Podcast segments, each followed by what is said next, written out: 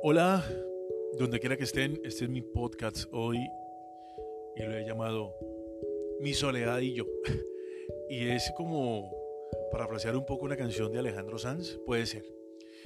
Llevamos ya casi 60 días, si no son más, de una soledad basada en precaución, en aislamiento, en medidas, en alguna represión y en tantas cosas que se han visto. Y bueno, uno se pregunta, ¿y es que la soledad acaso es mala consejera? Tal vez no. Miren, familias enteras se han reinventado en medio de esta soledad. Y cuando hablo de soledad no es estar solo como persona, es estar aislado de cosas que habitualmente eran de nuestra compañía. Un cine, un buen café, jugar, el parque, una buena disco, playa. Hoy eso está stand-by, pero aparte de eso, ¿cómo quedó usted? ¿También quedó stand-by? ¿Ha aprovechado esta soledad?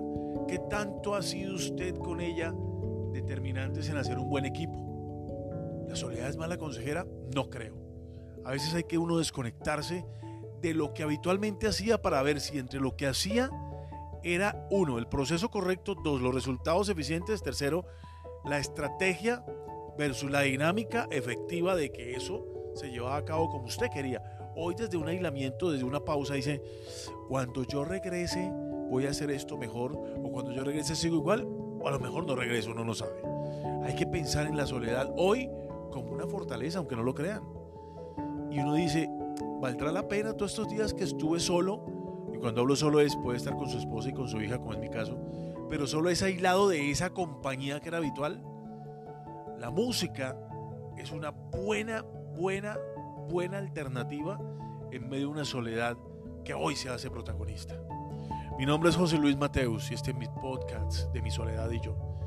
Escúchenme en Bésame 88.6 en Barranquilla. Chao.